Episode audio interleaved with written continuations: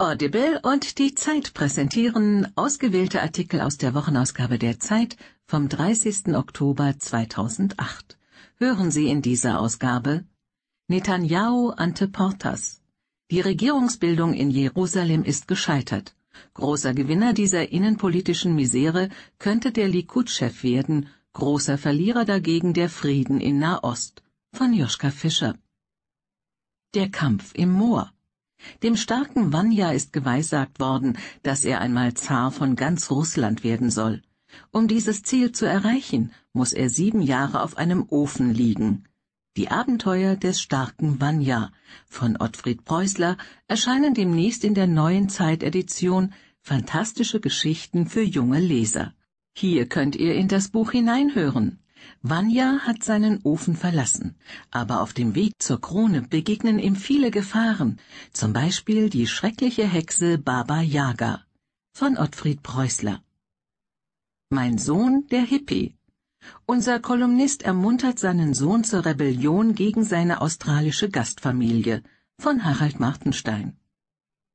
Ich hatte mein Vierspurgerät und Zeit. Ich hatte meine Perspektive, meine Motivation, meinen Lebensinhalt verloren, sagt Komiker Olli Dittrich über den Flops seines ersten Albums.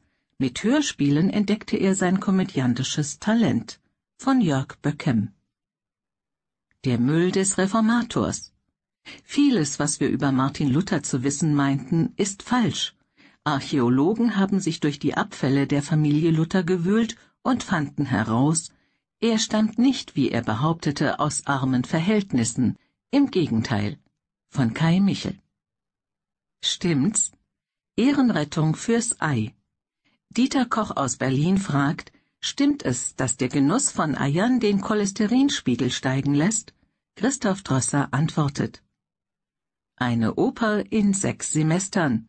Die Bayerische Theaterakademie lebt gut mit dem Erbe ihres Gründers August Everding und hält wenig von einem Schauspieler mit Bachelorabschluss von Georg Etscheid. Afrika in einem Zug. Von der Südküste bis fast an den Äquator. Wer mit dem Rovers Rail den Kontinent durchquert, erlebt ein Abenteuer im Sitzen von Michael Allmeier. Umsturz auf Probe.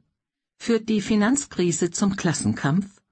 Am Hamburger Schauspielhaus fordern die Armen schon mal die Superreichen heraus.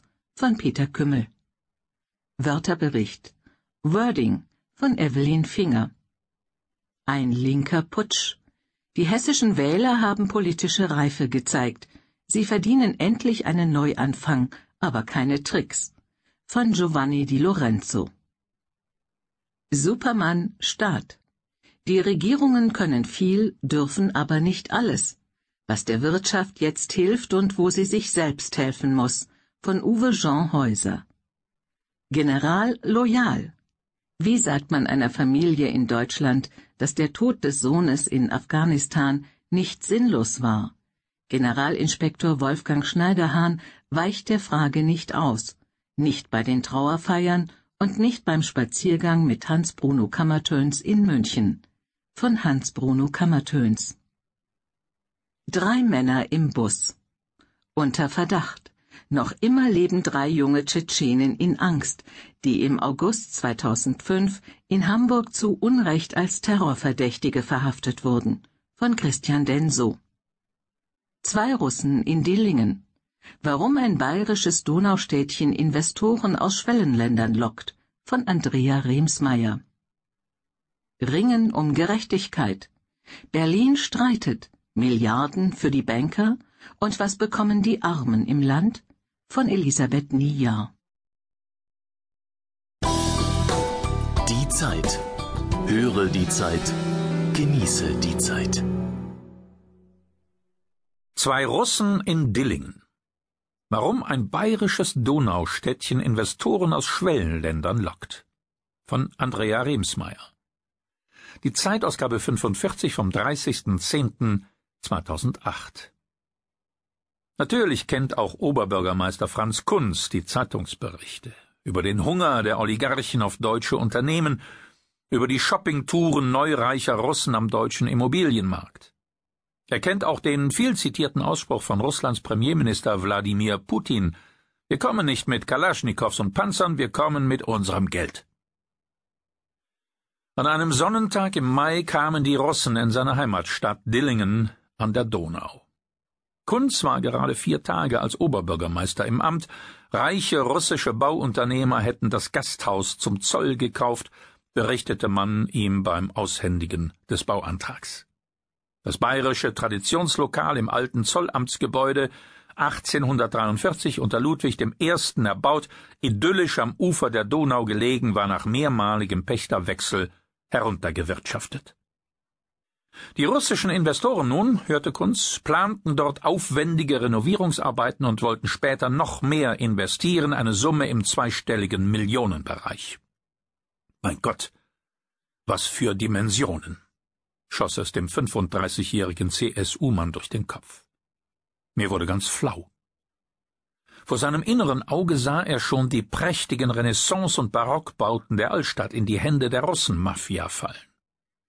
Warum gerade Dillingen? fragte er sich.